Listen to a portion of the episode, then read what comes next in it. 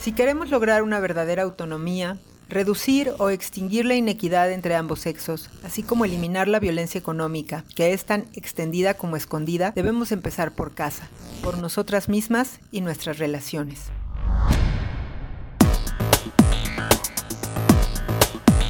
Espacio Mujeres Morena presenta podcast que busca generar conciencia y reflexión en pro de la igualdad de género y empoderamiento de todas las mujeres. Episodio 20. Empoderamiento económico, factor determinante para la igualdad de género, segunda parte.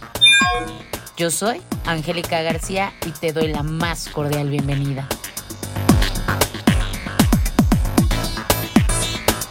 Hola, ¿cómo están? Sean bienvenidas a este episodio. Déjenme decirles que para mí es muy especial porque significa el término de una gran temporada que fui recorriendo en compañía de todas ustedes.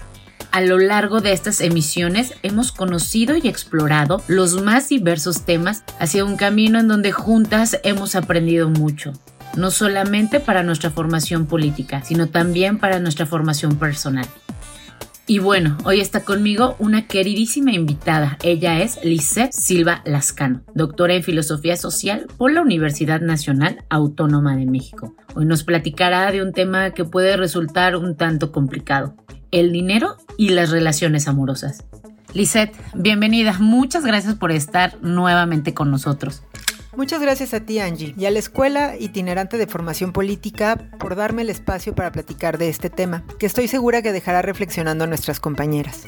Antes de abordar con mayor precisión el tema, quisiera disculparme con las participantes cuya preferencia sexual sea distinta a la heteronormada, pues estas palabras surgen de una investigación respecto al dinero en las parejas conformadas por mujer y hombre. Sin embargo, quizás este análisis pueda ayudar a entender otro tipo de relaciones como las que se tienen con los padres o los hermanos varones o la que mantuvieron nuestros padres entre sí. Gracias por la aclaración, Lisette. Es un tema bastante interesante en donde hay mucha tela de dónde cortar. Sin más preámbulo, comencemos.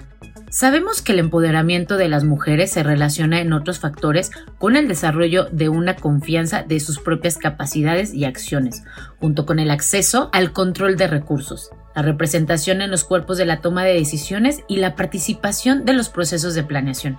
Pero cuando hablamos de dinero y la pareja, en ocasiones existen trabas en el desenvolvimiento pleno de sus capacidades, pues hablar de dinero en pareja es algo más que una gestión administrativa. Efectivamente, Angie, es colocarnos en un punto en el que coinciden varios aspectos de nuestra vida. El amor y el cariño, ciertamente, pero también las influencias sociales y culturales, así como las elecciones éticas que cada uno adopta en su comportamiento. De esta forma se reproduce en el microespacio de la relación de dos los condicionamientos económicos, políticos y culturales del macroespacio social, de tal modo que si queremos lograr una verdadera autonomía, reducir o extinguir la inequidad entre ambos sexos, así como eliminar la violencia económica, debemos empezar por casa, por nosotras mismas y nuestras relaciones. Sabemos que la mayor parte de los problemas que surgen alrededor del dinero y las relaciones de pareja se deben al modelo autoritario y jerárquico que promueve el predominio del poder y por ende la sumisión. Desafortunadamente, en este modelo, mejor conocido como patriarcado, entran en juego muchas cuestiones sociales en donde la lucha por el poder puede desgastar la relación e incluso el amor al otro. Lamentablemente así es. ¿Han escuchado esa frase relacionada a las parejas, la cual señala que donde hay amor del bueno no se habla de dinero? Como bien mencionas, hablar del dinero en la pareja es hablar del poder, Angie, y de la manera en que éste circula y se distribuye, de un poder palpable que se materializa en las prácticas cotidianas y concretas con el dinero, donde se hace más visible el que tiene que ver con la administración del dinero, su disponibilidad real y la toma de decisiones respecto al manejo de estos recursos. Los desequilibrios en cuanto a la disponibilidad del dinero común generan diferencias en los grados de libertad y también los privilegios que favorecen a uno en detrimento de la otra. Estos privilegios condicionan la relación de pareja, abriendo las puertas al autoritarismo, a la dependencia, a los resentimientos y a las relaciones revanchistas de cobros retroactivos. Como el dinero en nuestra cultura capitalista es uno de los instrumentos privilegiados de poder, la distribución y la disponibilidad del mismo en la pareja reflejan cómo está repartido el poder y qué uso hace de él cada uno de sus miembros. Lizeth, pero una vez instalado dicho modelo aparecen comportamientos que tienen objetivos muy precisos. Por ejemplo, el opresor trata de hacer sentir su influencia y el oprimido intenta huir de ella o contrarrestarla. ¿Cuántas veces no nos han aconsejado nuestras madres o abuelas que debemos tener nuestro propio dinero para defendernos? Pero si el dinero sirve para defenderse, es entonces que lo concebimos como un arma. Esta concepción del dinero como arma no resulta inofensiva para las mujeres, cuyas parejas son considerados como enemigos de quienes deben defenderse, ni para las hijas de esas mujeres, cuya pretensión de intercambio afectivo y paritario con los hombres se vio empañada por el temor y la violencia que supone creer que en nuestra cama cobijamos a un enemigo. Si el dinero es vivido simbólicamente como un arma que debe ser utilizada para defendernos de quien comparte nuestras mayores intimidades y conoce nuestras flaquezas, resultará difícil acceder a él sin conflicto. Tal vez debemos entender que las mujeres que han llegado a concebir el dinero como un arma, en una situación de opresión, lo que hacen es reproducir el discurso del opresor. Es decir, para que quede más claro, las mujeres que experimentan al dinero como arma lo aprendieron de sus propias parejas que lo utilizaron de esa forma para imponer su autoridad por la fuerza del dinero. Me queda claro que cuando la autoridad se impone por la fuerza se instala la violencia. Esta violencia que se basa y se alimenta de un modelo de pareja en donde la distribución estereotipada de los roles transforman a hombres y mujeres en víctimas y victimarios.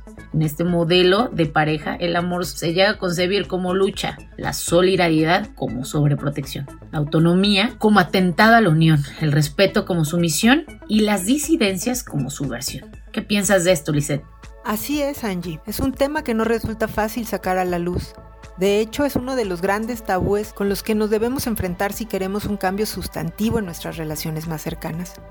Y la dificultad proviene de que hablar de dinero es explicar el poder, desmitificar el amor, desnudar nuestras verdaderas ideologías, es traer a colación nuestros miedos y despertar fantasmas, así como destapar nuestros resentimientos, pero es también fundamentalmente una oportunidad una de las maneras privilegiadas para desenmascarar las múltiples hipocresías y contradicciones en las que estamos atrapadas y que nos impiden disfrutar con plenitud de un intercambio más libre, más creativo, más enriquecedor y sobre todo más solidario, pero sobre todo para sacarnos a nosotras mismas de ese campo de batalla en que ha convertido el dinero en nuestras relaciones amorosas y desde ahí replantearnos qué queremos realmente que sean. Vaya tema, Lisa, te agradezco mucho por poner en la mesa y de manera tan clara un tema con tanto tabú como bien comentas.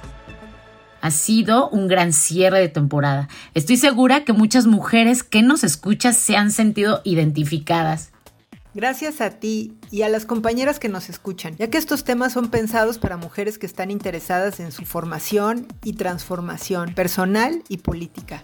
No me queda más que decirles que gracias, gracias por habernos acompañado, gracias por seguir nuestros podcasts, gracias por esta segunda temporada que forma parte de los talleres gratuitos de la Escuela Itinerante de Formación Política de Mujeres Morena, Ciudad de México. Esperamos regresar pronto y volvernos a escuchar.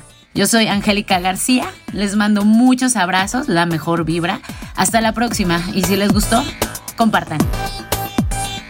Este contenido fue presentado por la Escuela Itinerante de Formación Política para Mujeres, Morena, Ciudad de México. Gracias por escucharnos.